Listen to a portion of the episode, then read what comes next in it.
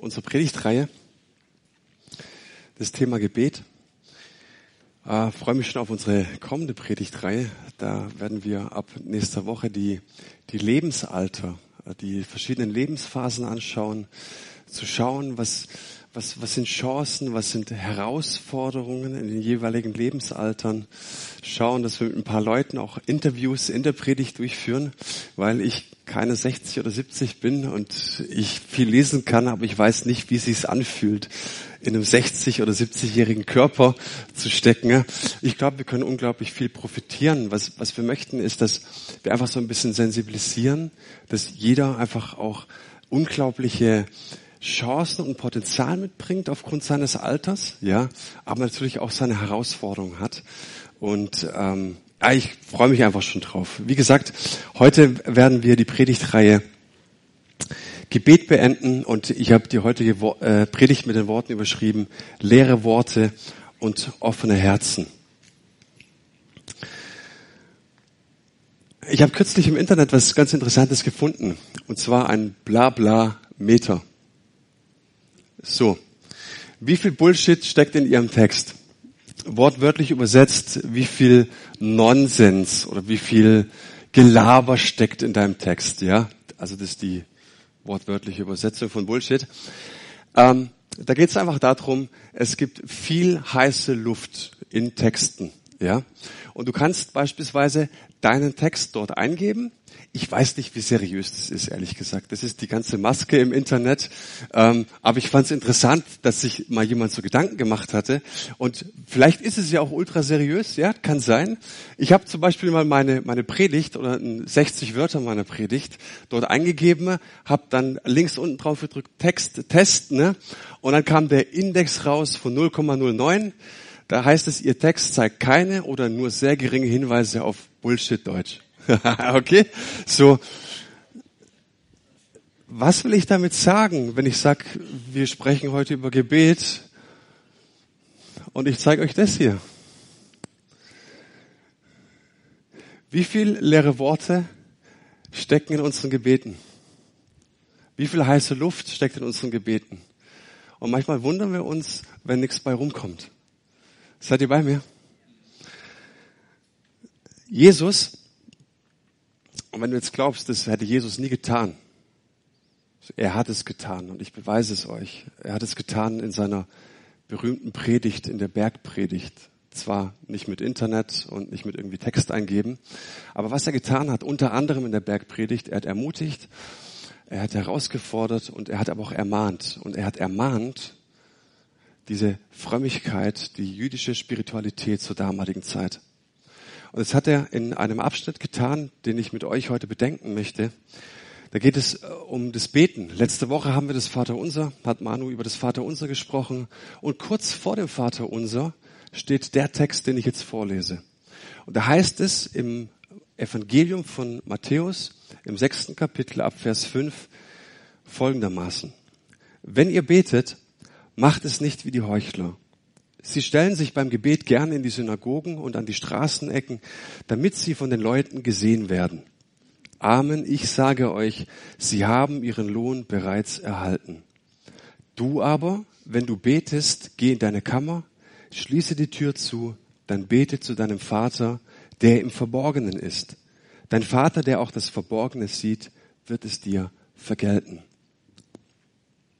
Den Text, den kannst du richtig erschließen, wenn du verstehst, was die damalige Gebetssitte war beziehungsweise auch heute weißt, wie, wie, wie funktioniert es im Judentum, das Gebet, ähm, gerade auch unter den ultraorthodoxen Juden. Ne? Und da wird dir vieles klar, dass Jesus hier sozusagen auch so eine Bullshit-Analyse durchführt. Und ähm, du musst wissen, im Judentum, und das ist zumal mal richtig positiv, ist das Gebet wichtiger als Taten. Ja, ich habe eine ganz schöne Karte bei mir im Büro, die heißt, hey, pray first, äh, äh, act second. Also bete zuerst und handle danach. Das hat der Jude verstanden, okay? Lauf nicht wie wild los, sondern bete zuerst. Ihnen ist das Gebet unglaublich wichtig. Und was dir wichtig ist, das willst du pflegen. Stimmt's? Und wenn du es ganz, ganz wichtig hältst, beziehungsweise im Judentum sehen wir das öfter, dass sie dann in ihre Pflege sah so aus, dass sie Regeln drum gestellt haben. Viele Regeln, viele Normen, die eingehalten werden mussten. Und so kam es dann im Laufe der Zeit, dass es immer mehr Regeln gab. Jüdische Männer beispielsweise sind verpflichtet, dreimal am Tag das 18 Bitten Gebet zu sprechen. Schon mal gehört? Also 18 Punkte. 18 Punkte. Du stehst morgens auf und dann musst du deine 18 Punkte durch. Da, da, da, da, Dreimal am Tag. Und dann kommt dann noch dein persönliches Gebet und so weiter. Frauen nur einmal. Seit der Zeit des zweiten Jerusalemer Tempels siehst du, wenn du auch in die Geschichte schaust, dass es äh, Vorschrift war, das Morgengebet zu halten. Das heißt übersetzt das Morgenlicht, das Mittagsgebet, ähm, Mincha oder Minha übersetzt. So ähm, drittens dann natürlich noch das Abendgebet zum Einbruch der Nacht. So und dann wird irgendwann ein fruchtbares Gebetsleben danach bemessen, inwiefern du die Regeln einhältst. Du schaust am Ende des Tages und sagst, habe ich heute viel gebetet? Ja, ich habe alles eingehalten. Heute war wieder gut. Heute war ein gutes Gebets, ein gutes Gebetsleben, ja. Und was Jesus sagt, hey, das, Leute, das geht zu weit. Das, das führt in die falsche Richtung. Einfach nur nach Normen und nach Regeln irgendwas zu bewerten. Ne? Es geht viel zu weit. Du siehst auch in der Geschichte, dass die Gebete immer länger wurden. Und es, sie haben sich ergötzt an vielen, vielen Worten. Sie haben die vielen Worte geliebt, ja. Und durch Wiederholen eines einzigen Satzes beispielsweise oder eines, eines einzigen Wortes haben sie sich in Hypnose geredet. Das siehst du auch heute noch in Jerusalem. Wenn du an der Klagemauer bist oder auch im Bus, in den Straßenbahnen haben wir gesehen, dass ultraorthodoxe Juden, ne, so dastehen. Na, na, na, na, na, na, na, na, na, na, na, na, na. Also diese Bewegung hilft auch, ja, in regelrechte Trance zu kommen. Und da haben sie zum Beispiel ähm, das Shema Israel, ähm, das, das lautet, steht im, im fünften Buch Mose, höre Israel, was will dieser eine Gott von dir? Er will, dass du ihn liebst von ganzem Herzen, mit aller Kraft, mit deiner ganzen Seele und mit allem, was du hast, ja. Das machen die zwei Stunden lang. Diesen Satz wiederholen da kommst du in eine regelrechte Trance rein. Ja. Das Gebet im Judentum, wenn du es ernst meinst, beginnt mit 16 Adjektiven, die sozusagen ähm, Gottes Wesen so Attribute zuschreiben. Du heiliger, allmächtiger, allwissender, gütiger Gott, ja. 16 Stück. Das heißt, wenn du das Gebet anfängst, musst du 1, 2, 3, 4, 5, 6, 7, 8, 9, 10 mitzählen, und dann merkst du, dass sie einfach im Laufe der Zeit sich an ganz viel schönen Worten ergötzt haben. Ja. Also es ging nur um schöne Worte und äh, Gebete, wo du mehr drüber nachdenken musst, was, was du sprichst oder, oder wie schön deine Worte sind. Das sind einfach bloße Lippenbekenntnisse. Und dieses Gebetssystem, es macht es einfach sehr, sehr einfach, ähm, das Gebet zur Schau zu stellen. Weil an diesen festen Tageszeiten, an denen du beten solltest, da war nicht so, dass, oh, jetzt ist drei, uh, schnell nach Hause, sondern die Vorschrift ist, wenn du um drei Uhr der Wecker klingelt, dann sollst du da, wo du bist, beten. In der Straßenbahn, an der Straßenecke und sonst irgendwie was, ja. Und so wurde das Gebet zur Schau gestellt und Jesus sagt, Leute, hey, sorry, aber die Gebete, die kommen nicht weit. Und er hat dieses Gebet oder diese Stellung klar kritisiert und er sagt, hey, das Gebet, das dient dazu, dass du Gott näher kommst. Was bringt dich Gott nahe? Dein Gebet. Dein Gebet bringt dich Gott nahe. Und der zweite Punkt ist, du sollst stets bedenken, zu dem Gott, zu dem du betest, das ist ein Gott der Liebe und der ist zu wesentlich mehr bereit, dir zu antworten, als du bereit bist zu beten. Gott möchte dich mehr beschenken, als du bereit bist und, oder schaffst zu bitten. Du musst Gott nicht irgendwas abbringen. Du musst Gott nicht irgendwie überreden. Gott sei doch heute mal ein bisschen gnädiger. Ich möchte auch mal so ein bisschen, bisschen Segen abbekommen. Hey, Gott ist so gern bereit, uns zu geben. Ne? Aber was Jesus hier klar macht, er wird dir nicht in deinem 18-Bitten-Gebet, er wird dir nicht an der Straßenecke das, das geben und dich beschenken, sondern wenn du ganz bei ihm bist. Es geht ihm um Beziehung, es geht ihm um Herzensaustausch. Darum geht es. Hey, und wenn du ernst damit machst und sagst, ja, es geht um Herzensaustausch, dann wird Gott dich beschenken. Aber wenn Gebet für uns nur so eine Last ist, eine Qual ist, die wir halt einfach so machen müssen, weil es gehört ja dazu zum Christsein, dann wirst du halt einfach auch das Ergebnis ernten. Ja, es geht um Herzensaustausch. Warum ist Gebet so notwendig?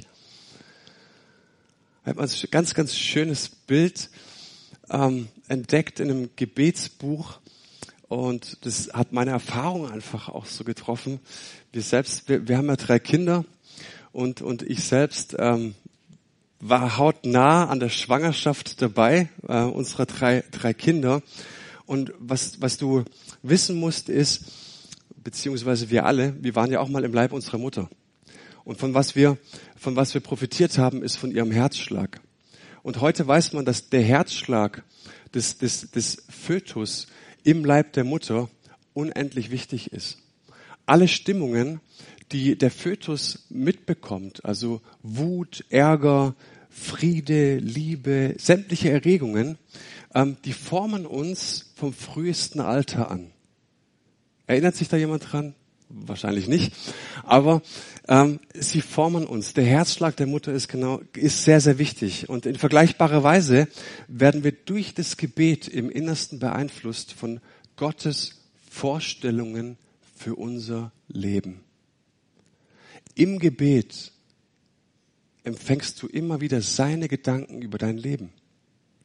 Du kannst die Bibel in und auswendig lernen, aber vielleicht hast du schon die Erfahrung gemacht, dass das, was dir nicht so ganz ins Herz rutschen möchte, an all seinen Versprechungen und Verheißungen, du im Gebet ganz neu empfängst, weil es dir der Heilige Geist selber zuspricht. Ja? Und es meint es Gebetsleben im Leib der Mutter. So, das Gebet ist für den Beter wie der Herzschlag der Mutter für das ungeborene Kind. Ich habe es neulich auch schon mal gesagt, das Gebet ist sozusagen der Atem deines Lebens. Und ähm, Henry Nouwen sagt mal was, was sehr herausforderndes. Er sagt, hey, wenn du nicht betest, dann bist du wie ein Kind, das an Asthma leidet. Das kann nie richtig Luft holen. Da fehlt dir etwas im Leben. Ich glaube, dass Gebet nicht alles ist, aber ich glaube auch, dass ohne Gebet alles nichts ist. Und ich glaube, dass es so viele Situationen im Leben gibt oder es gibt so viele Gebete, wie es auch Situationen im Leben gibt. Und ich glaube, dass sich wirklich alles verändern kann im Gebet, wenn wir wirklich ernst machen damit. Wenn wir wirklich ernst machen damit. Wir reden von einem Gott, der auferstanden ist, der lebt und der uns beschenken möchte. So, und jetzt sitzt du vielleicht da und sagst, ja klar, ist hundertmal schon gehört. So, erzähl mal was Neues. Ich kann dir nichts Neues erzählen was ich dir erzählen möchte, beziehungsweise dich bitten möchte. Oder ich hoffe, dass der Heilige Geist dein Herz spricht, dass du ernst damit machst, was du schon hundertmal gehört hast. Es geht um Beziehung, es geht um Begegnung, es, es geht um Herzensaustausch. Ja, ja, in der Theorie haben wir das alles verstanden, ist alles ganz klar. Und trotzdem gibt es Faktoren, die uns immer wieder daran hindern. Und lasst uns mal ein bisschen Zeit damit verbringen, dass wir uns Gedanken machen, was hindert uns eigentlich, in das stille Kämmerlein zu gehen, die Tür hinter uns zu schließen, uns, uns wie auch immer hinzuknien, die Hände falten, die Augen schließen und sagen, mein himmlischer Vater, hier bin ich. Ich gehöre dir ganz. Was hindert uns dran? Mal so ein paar Faktoren. Ähm, es gibt so Faktoren wie beispielsweise, naja, wir sind rastlos. Das wäre zu oberflächlich. Ein Faktor ist auch Sünde, äh, ist uns, glaube ich, auch klar und so weiter. Aber ich möchte mal auf ein paar subtilere Faktoren eingehen, die nicht so offensichtlich sind, die wir mit uns rumtragen, die wir scheinbar für normal halten. Ich sage aber, sie sind nicht normal.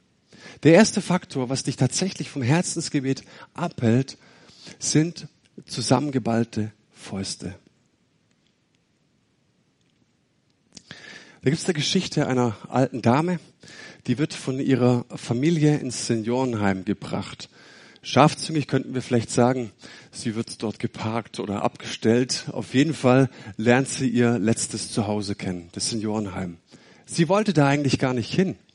Und gefühlt an diesem Tag, an dem sie dort ankommt, wurde ihr alles genommen, was sie hat. Und gefühlt wurde ihr auch ihre Identität, ihre ganze Persönlichkeit genommen. Und das Letzte, was sie hatte, war eine Münze, die sie in ihrer Hand hielt. Und Leute fragten sie, was haben sie denn da drin? Machen Sie mal auf. Und die Frau wollte nicht loslassen, weil ihre Angst war, wenn ich jetzt loslasse, werde ich alles verlieren, was ich habe und was ich bin. Das Letzte nimmt mir keiner. Und wenn wir eingeladen werden zu beten, ne, so bedeutet es für uns, dass wir unsere fest zusammengeballten Fäuste auch loslassen. Dass wir in eine Haltung kommen und sagen, hier bin ich Gott. Ich kann nur mit offenen Händen empfangen. Greif mal eine Einkaufstüte so. Gib mal jemandem so die Hand. Du kannst nur mit offenen Händen empfangen, ergreifen, eine neue Zukunft auch für dich in Empfang nehmen.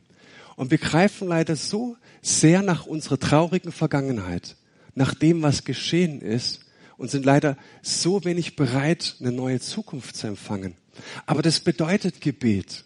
Gebet bedeutet, ich kann jeden Tag eine neue Zukunft empfangen, jeden Tag neue Hoffnung schöpfen, jeden Tag Perspektive für mein Leben gewinnen. Aber zusammengeballte Fäuste hindern uns, Neues zu empfangen. Und auf diese Weise, wenn wir an unserer traurigen Vergangenheit festhalten, ne, werden wir feststellen, dass wir ganz viele abgegriffene Münzen hier in dieser Hand sammeln. Die wollen wir einfach nicht hergeben. Was sind diese Münzen? Menschen, die uns wehgetan haben, die uns verletzt haben, die uns beleidigt haben, die unseres Erachtens nach undankbar uns gegenüber sind, die nicht gesehen haben, was wir getan haben, was wir geleistet haben all diese kleinen alltäglichen Scharmützel, der hat mich nicht gesehen, der hat mich nicht gegrüßt, der war nicht lieb zu mir. All diese Dinge, über die man sich furchtbar aufregen könnte. Ich habe gestern erst so eine Situation gehabt, wo ich mich furchtbar aufgeregt habe über jemanden. Sag ich, Jesus, hey, nee, nee, nee, nee, ich will das echt ablegen. Ich hätte furchtbar wütend gewesen. Erzähle ich hier jetzt nicht. Das sehe ich dir nachher beim Kaffee. Er hat gesagt, hey, ich will, kennst du das in so einer Haltung, die dich völlig ablenkt von allem, die dir so einen Tunnelblick gibt und du siehst nur noch diese eine Situation? Und wir laufen mit so einem Haufen Zeug mit uns rum und halten das für normal. Gehen darüber hinweg, als ob alles in Ordnung wäre. Kern ist einfach unter den Teppich hier. Bis zu welchem Punkt? Bis zu dem Punkt, an dem wir beten wollen. Und dann schließen wir die Augen und falten die Hände und wollen zu unserem himmlischen Vater kommen. Und wir merken, dass so eine Latte von Ereignissen, Situationen, Groll, Wut, Ärger zwischen uns und Gott steht. Das hindert uns an Herzensbegegnung mit Gott. Weil wir es tolerieren, weil wir es zulassen, weil wir glauben, es ist normal, dass das so ist. Es ist aber nicht normal. Deswegen hängen wir hier das Kreuz auf. Wir diskutieren ja oft, brauchen wir das Kreuz auf der Bühne oder brauchen wir es nicht? Ich sage, wenn jeder das leben würde, was Jesus da am Kreuz getan hat,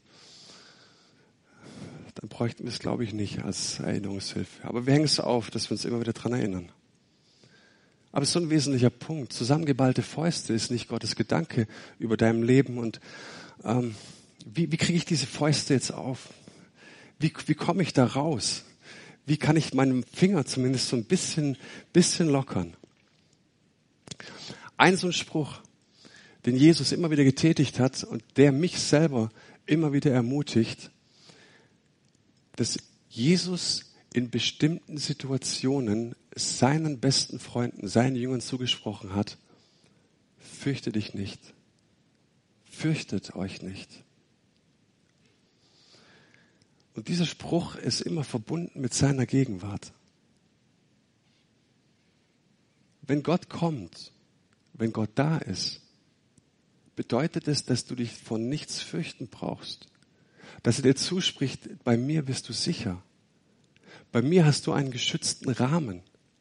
Bei mir erfährst du im Gebetskämmerlein, du bist sicher.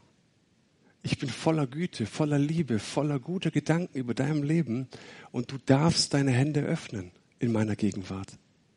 Du darfst bei mir sein in meiner Gegenwart und du kannst deinen Hass, deine Bitterkeit, dein Groll, deine Aggression, was immer in deinem Herzen ist, kannst du mir öffnen.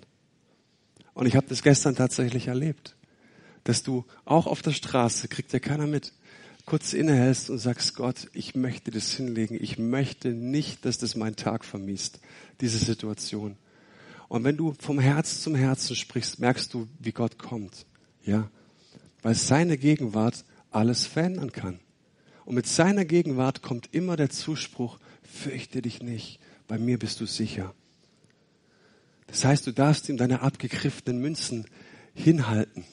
Und hey, Gottes Perspektive für dein Leben ist, dass dein Gebetskämmerlein so aussieht, dass ganz viele abgegriffene Münzen auf dem Boden rumliegen, weil du immer wieder deine Hand geöffnet hast.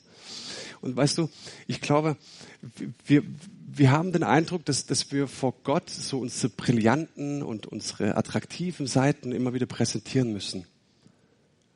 Und das ist doch, und das hatten wir neulich im, im, im Gebetskreis, auch, auch in der Kleingruppe, als jemand sagte, ja, die Frömmigkeit bei uns früher, auch hier in dieser Gemeinde war, immer gut sein, immer anständig sein, moralisch immer top sein, nie einen Fehler machen. Hey, was für ein hartes Gottesbild ist das? Gott liebt dich ganz. Und wenn er sagt, ich liebe dich ganz, dann liebt er dich mit Haut und Haaren, mit deinen Schokoladenseiten, mit deinen blinden Flecken und deinen fauligen Ecken. Und das erlebst du, wenn du angenommen bist in deinem stillen Kämmerlein, mit all den Nöten, mit all den Herausforderungen, mit all den Baustellen, die du mit, mitbringst, dann, dann entsteht Herzensaustausch.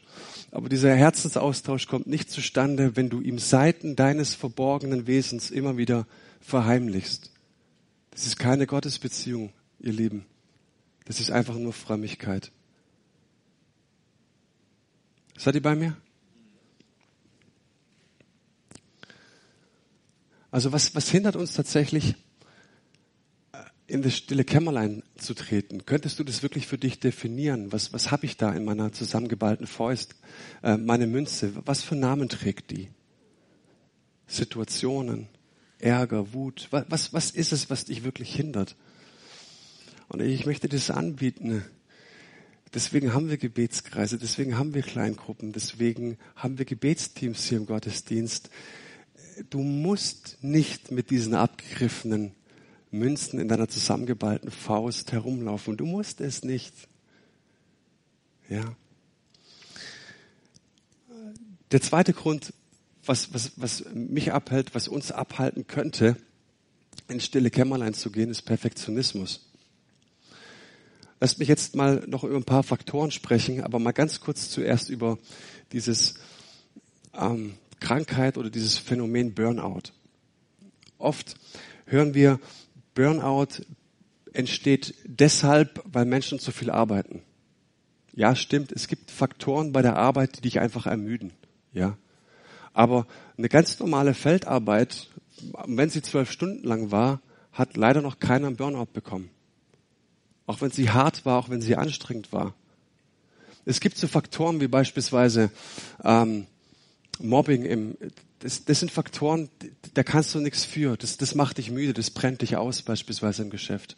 Aber die meisten Faktoren für Burnout, was dich ausbrennt, sind Faktoren, die du selbst mitbringst, die in deiner Persönlichkeit veranlagt sind. Und eine so, eine, so ein Faktor ist Perfektionismus. Ich bin fest davon überzeugt, dass uns Perfektionismus auch abhält, in das Herzensgebet zu kommen, in den Herzensaustausch zu kommen, weil Gott unperfekte Menschen liebt. Und die Grundvoraussetzung ist für sein Kreuz unperfekte Menschen. Manche Menschen sind permanent unter Druck, das sind Perfektionisten. Und natürlich äh, es ist gut, wenn du Dinge gut erledigen willst. Es ist gut, wenn du sie pünktlich, präzise, attraktiv, anständig erledigen willst. Ja, versteht es bitte nicht falsch. Aber manche Dinge müssen immer zu 150, zu 180 Prozent erledigt werden. Ja, manche Menschen müssen sich einfach ständig beweisen. Und neben diesem Streben nach Vollkommenheit liegt auch immer die Angst vor Fehlern drin. Ja, nichts falsch machen. Weh, ich mache irgendwas falsch. Fehlervermeidung ist die große und die hohe Devise von Perfektionisten. Und ich glaube aber, dass es eine Lebenslüge ist. Weil ich gerade schon gesagt habe, Gott liebt unperfekte Menschen.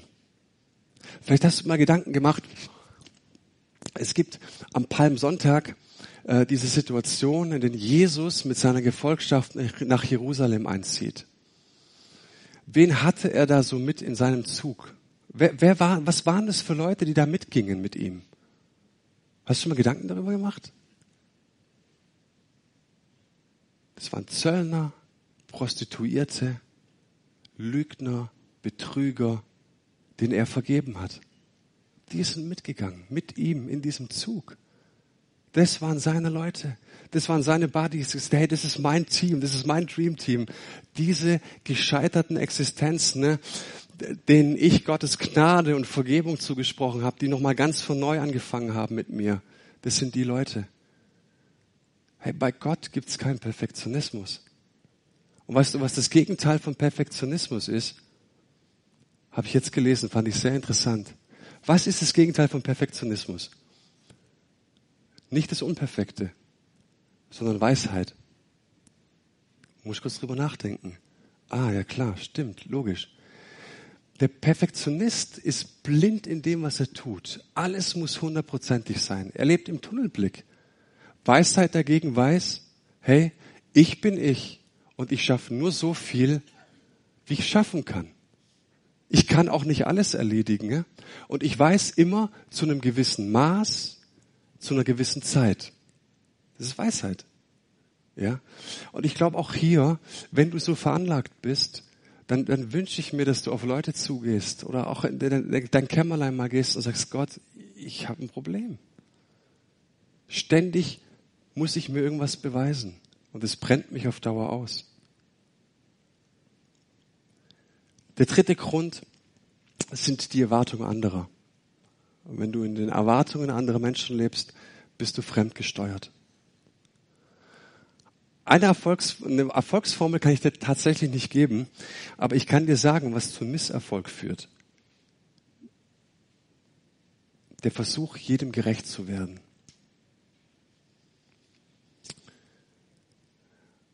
Und für mich ist auch hier die Frage, habe ich tatsächlich die Möglichkeit erhalten in meinem Leben, in meinem Arbeitsumfeld, also da, wo ich tagtäglich auch tätig bin, schöpferisch tätig bin, ja, habe ich die Möglichkeit erhalten, alle meine Ressourcen, meine, meine Gabe, mein, das, was ich mitbringe als Persönlichkeit, auch mit einzubringen.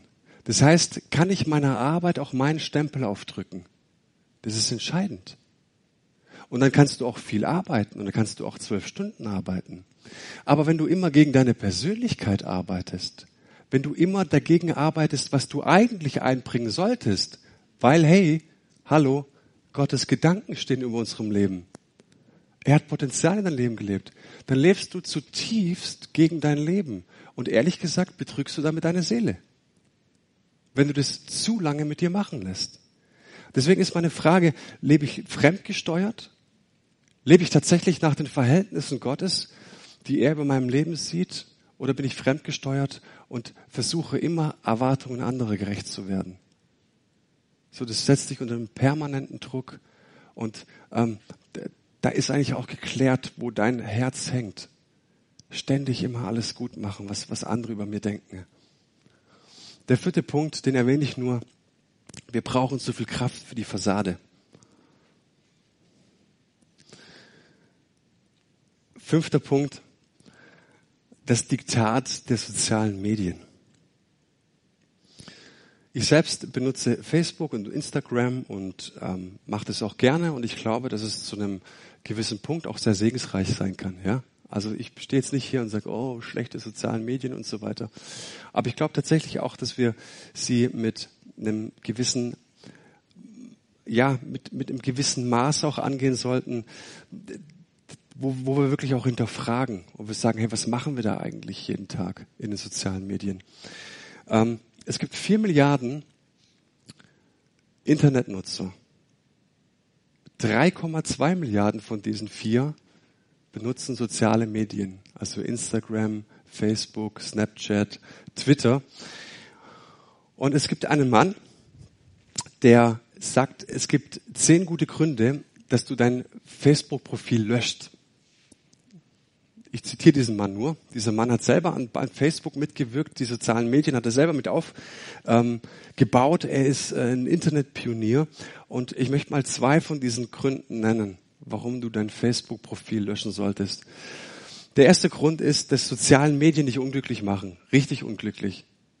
Und vielleicht ist es bei den meisten von uns so, dass wir damit überhaupt nichts zu tun haben. Wir benutzen Facebook, gucken da manchmal rein. Aber ich muss euch sagen, die junge Generation, die ist davon sehr, sehr betroffen. Sie ist davon betroffen, dass sie ständig in einem Haufen von dämlichen Wettbewerben steckt. Ja? Wer hat die meisten coolen Follower, also die, die Folger, die Nachfolger? Wer hat die meisten Likes? Wer hat die coolsten Bilder reingestellt und so weiter? Und ich schaue das zum Beispiel an, sage interessant. Aber die junge Generation, die wird davon unglaublich unter Druck gesetzt. Ich muss ja auch coole Stories bringen. Ich muss ja auch coole Dinge bringen. Und es macht dich unglücklich. Und es ist doch schlimm, wenn eine Freizeitbeschäftigung im Internet dich unglücklich macht. wenn du mal so drüber nachdenkst. Ist doch verrückt. Kurzer Tipp, schau lieber Fußball. Das macht dich auch nicht immer glücklich. Aber wenn ich, die meiste Zeit, die ich im Internet verbringe, ist Fußball. Jetzt, jetzt nenne ich nicht VfB anschauen, bitte nicht. Und auch nicht Borussia Dortmund zurzeit. Der, der zweite Grund, äh, laut dieses Pioniers, dieses ehemaligen Internetpioniers, warum du Facebook löschen solltest, ist, ist Social Media hasst deine Seele. Jetzt habe ich was gelesen, das möchte ich euch vorlesen und schneide ich mal an. Google kennt ihr wahrscheinlich. Google ist eine Internetsuchmaschine, die größte Internetsuchmaschine, die es gibt. Googles Chefingenieur Ray Kurzweil propagiert die Vorstellung, dass Google eines Tages dein Bewusstsein in die Netzwerk-Cloud des Unternehmens hochladen kann.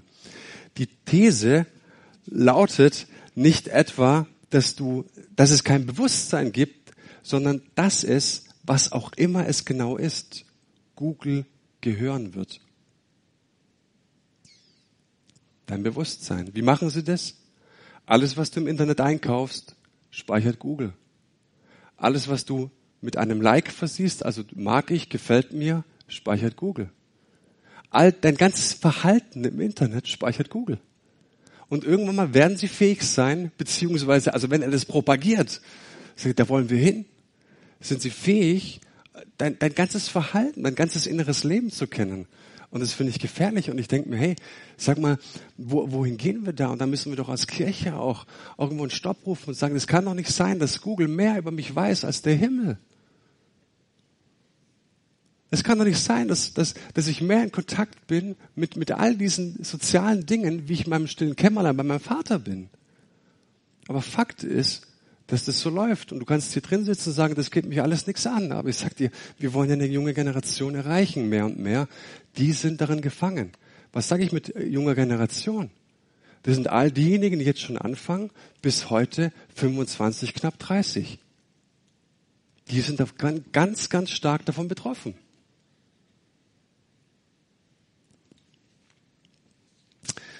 Fazit, was uns hindert, ins stille Kämmerlein einzutreten ne?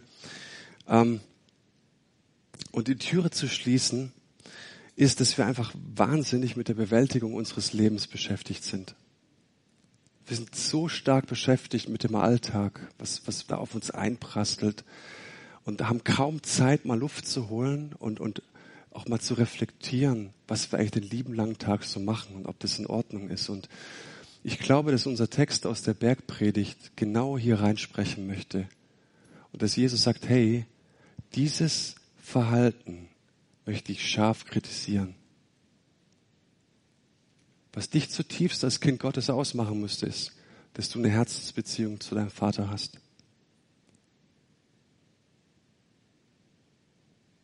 So viel ungelöste Probleme verlangen manchmal nach, nach Aufmerksamkeit, verlangen danach, dass wir wie wild unterwegs sind und, und Lösungen finden. Aber was Gott sagt, hey, was für dein Leben das Wichtigste ist, dass du ins stille Kämmerlein kommst. Und ich möchte mit euch nochmal so ganz kurz ganz praktisch mal anschauen, was bedeutet es für mich? Wie, ich, wie gehe ich das an? Wie komme ich ins stille Kämmerlein? Wie kann ich sozusagen dieser Welt, diesem hektischen Alltag entfliehen? Ne? Und wie kann ich wirklich wieder zu Gott kommen, auch seine Stimme zu hören? Ganz, ganz praktisch mal zwei Sachen. Ich lese richtig gute Literatur über das Gebet. Und bevor ich morgens bete, lese ich immer eins, zwei Seiten. Es gibt so tolle Mentoren in Form von Büchern, die mir weiterhelfen können, dass mein Gebetsleben wieder eine neue Frische bekommt. Was mein Gebetsleben richtig revolutioniert hat, ist unser Gebetskreis. Das zweite. Das sind Beter dabei, die sind ganz zum Herzen mit dabei. Und wenn du mit, mit fitten Betern unterwegs bist, fordert dich das heraus. Auch in der Kleingruppe ist das gemeinsame Gebet so entscheidend. Warum? wenn es Leute gibt, die anfangen zu beten, denkst du, wow, der Himmel geht auf. Das möchte ich auch für mein Leben. Das möchte ich auch, dieses Neue. Und du fängst an, dem hinterher zu jagen, was andere haben. Deswegen ist es so wichtig, dass wir gemeinsam beten. Und äh, übrigens, das stille Kämmerlein ist nicht der Gegensatz zu dem gemeinsamen Gebet. Oftmals nehmen wir das ja so als Grund, naja, ich bete lieber im stillen Kämmerlein und nicht gemeinsam. Mm -mm, stimmt nicht. Wir sehen in der Bibel so viele Hinweise, dass die erste Gemeinde zusammenkam und gebetet hat. Ja, also such dir echt gute Literatur. Wenn du keine hast, komm auf mich zu. Ja, ähm, und, und such dir gute Beter. Ein weiterer Grund, ganz praktisch, ist einfach nur dieses Wort nichts. Wann hast du das letzte Mal nichts getan? So gar nichts. So voll ergebnislos fruchtlos, ist nichts bei rumgekommen, bist einfach nur, würde der Schwabe sagen, faul auf dem Sofa rumgelümmelt und hast nichts gemacht. Völlig vergeudet die Zeit. Wann hast du das letzte Mal das getan? Es ist so entscheidend, dass wir wieder lernen, diesen Müßiggang einzulegen. Dass wir aus dem Fenster schauen, eine Stunde lang und, und, und die Wolken an uns vorbeiziehen lassen. Und dann merkst du, dass es deiner Seele wieder gut geht. Und ähm, es gibt diese Einladung im Nichts, wenn du nichts tust. Da gibt es diese Stimme, die sagt, flüchte nicht wieder in Aufgaben, in E-Mails beantworten, in äh, Wäsche bügeln, äh, putzen, saugen. Sondern es gibt diese Einladung, bleib mal da jetzt. Bleib mal da, bleib mal im Nichts. Und ich mache das ganz praktisch. Der ganz sanfte Einstieg ist, nimm dir 15 Minuten. Verlass den Raum, wo du gerade bist. Am besten funktioniert es bei mir in der Natur. Gehe auf eine Parkbank, von mir aus auch in die Kirche, funktioniert bei mir auch sehr, sehr gut, mich in eine Kirchenbank zu setzen oder eine Waldlichtung. Und die Übung ist einfach mal 15 Minuten nichts zu tun. Ja? Einfach da sein. Tipp, schalt dein Handy aus. Wirf's weg. Aber so, dass du es nachher wieder gebrauchen kannst. Der Pastor hat gesagt, diese mein Handy wegschmeißen. Nein. Ähm, also ganz konkret ausschalten, ja. Ähm, das Problem ist dann noch, wirst du feststellen, wenn der ganze Lärm so, der ganze Trubel, wenn du dem entflohen bist, hast du noch den Lärm in deinem Kopf. Und hier hilft es mir oft, eine Liste zu schreiben und zu sagen, was habe ich da noch alles im Kopf? Über den ärgere ich mich beispielsweise. Dem muss ich noch eine E-Mail schreiben. Ich muss noch einkaufen und ja nichts vergessen, hat die Frau gesagt. Und ich fange dann einfach an, diese ganze Liste zu schreiben, ja, was ich da gerade so im Kopf habe. Und ich setze dahinter so ein Off-Zeichen. Kennt ihr das so in eurer Fernbedienung? Diese Kreis, da kommt da so ein Strich hin, ja, für Off. Und die schalte ich jetzt einfach ganz bewusst auf, aus, und dann weiß ich, all die wichtigen Aufgaben, die habe ich in meiner, das vergesse ich schon nicht, ja. Aber das hilft mir oftmals, ganz rauszukommen und dann wirklich mal mit offenen Händen dazustehen. Ich mache jetzt 15 Minuten nichts. Und wenn ich dann glaube, das ist Schwachsinn, dann lasse ich den Gedanken an mir vorbeiziehen. Weil hey, Gott hat versprochen, dass wenn wir in die Haltung kommen, dass er uns beschenken wird. Und das habe ich immer wieder, mache ich immer wieder, einfach mal nichts zu tun. Das zweite ist, was wir dazu wissen müssen, dass das Jetzt so entscheidend ist. Also nichts im Jetzt. Und der einzige Moment, der wirklich real ist, ist das Jetzt. Wenn ich meinen Kalender schaue, da wird mir manchmal schlecht. Woche planen und mit der Woche, mit der Frau die Woche planen und so weiter, dann bist du schon wieder bei nächsten Sonntag. Aber oftmals vergessen wir einfach so ganz im Jetzt zu sein und wir vergessen, dass Gott sagt über sich im zweiten Buch Mose, ich bin. Gegenwartsform. Nicht ich werde sein oder ich war, sondern ich bin. Er ist der, der ganz da ist. In der Gegenwart. Ja. Und Gott ist immer im Hier und Jetzt. Immer und immer nur im Hier und Jetzt anzutreffen. Problem dabei ist, wir sind so selten im Hier und Jetzt. Das ist ein Problem. Und das wahre Leben, das findet im Hier und Jetzt statt. In diesem Moment findet das wahre Leben statt. Also auch hier, wenn du diese 15 Minuten dir Zeit nimmst, Du darfst deinem Gott ruhig von deinem Gestern erzählen und von deinem Morgen erzählen, aber die Übung ist wirklich in das Jetzt zu kommen. Und was, was mir da manchmal auch hilft, ist, wenn ich Sorgen beispielsweise habe, die ich nicht so einfach abschalten kann. Ich habe mir mal so einen Sorgenübergabevertrag ähm, erstellt. Kann ich dir gerne geben, wenn du möchtest. Und dann trage ich das Datum ein und dann trage ich ähm, die Sorge an sich ein, habe noch eine Bibelstelle dazu und ähm, unterschreibt es auch. Ja, von Gott ist es unterschrieben und ich schreibe es auf diesen Vertrag und ich gebe es ganz feierlich Gott ab und sage, hey, diese Sorge, die habe ich dir jetzt gegeben. Mir hilft es total, ja, um, um all diese Stimmen im Kopf loszuwerden. Und auch hier ähm, ist die Wahrnehmung so entscheidend. Das ist mein letzter Punkt. In der Apostelgeschichte sagt der Apostel Paulus, denn in ihm leben wir bewegen wir uns und sind wir. Das heißt, Gott lebt nicht irgendwo in einer anderen Welt. Das ist vielleicht eine Überraschung. Gott ist im Hier und Jetzt und, und ähm, er lebt nicht irgendwo, das mit meiner Welt nichts zu tun hat, sondern er lebt in dieser Welt und er spricht uns zu, du lebst in seiner Gegenwart. In ihm leben wir, bewegen wir uns und sind wir. Und eine Wahrnehmungsübung, die Wahrnehmung selbst ist das, was uns ins Hier und Jetzt bringt. Und wie mache ich das ganz konkret? Du gehst raus, zum Beispiel in die Natur und gehst so lange, bis du ein schönes Panorama vor dir hast. Wenn du Glück hast, hast du deine Bank. Wenn du keine hast, dann bleibst du einfach stehen. Und du schaust einfach mal für 20, 30 Minuten in die Natur. Ich sag nicht, dass Gott in der Natur zu finden ist, bin ich nicht der, auch, ja, so. Aber Gott hat sich in Jesus offenbart und nicht in, in, in einem Tannenbaum. Ähm, und trotzdem hilft es mir, dass ich einfach mal wahrnehme, was gerade jetzt passiert. Was ist hier? Da ist eine Ruhe. Und ich schaue mir die Bäume an, ich schaue mir die Felder an, ich, ich schaue mir das Panorama an und ich versuche es einfach abzuscannen, ohne zu bewerten. Ich fange nicht über den Bauern an zu schimpfen, dass er sein Feld noch nicht gemäht hat, sondern ich nehme einfach wahr, was da so um mich passiert. Ja? Schau mir die Bäume an und präg mir dieses Bild ein. Und du wirst nach zehn Minuten feststellen, wenn du nochmal an die andere, an die erste Stelle kommst, wo du da warst, dass du sehr undeutlich hingeschaut hast. Dass es da noch viel, viel mehr zu betrachten gibt. Warum? Weil wir verlernt haben, wahrzunehmen. Wir haben verlernt, im Hier und Jetzt genau zu betrachten. Und diese Übung hilft mir, im Hier und Jetzt zu sein. Du kannst gerne auch mal die Augen schließen und die Vögel hören, wahrnehmen. Kannst gerne mal die Augen schließen und tief einatmen und einfach mal, mal wahrnehmen, wie sich das anfühlt, wenn Luft durch deine Lungen fließt. Beim, beim Nachhausegehen einfach mal ganz bewusst Schritt für Schritt vor dich setzen in dem Tempo, das du bestimmst. Wie oft wird das Tempo unserer Schritte von irgendwelchen Menschen, von irgendwelchen Ereignissen, von irgendwas anderem bestimmt. Aber ein Tempo, das du einfach du mal bestimmst und sagst, ich gehe jetzt mal meinen Gang und nehme das wahr, dass ich Schritt für Schritt einfach nach vorne gehe.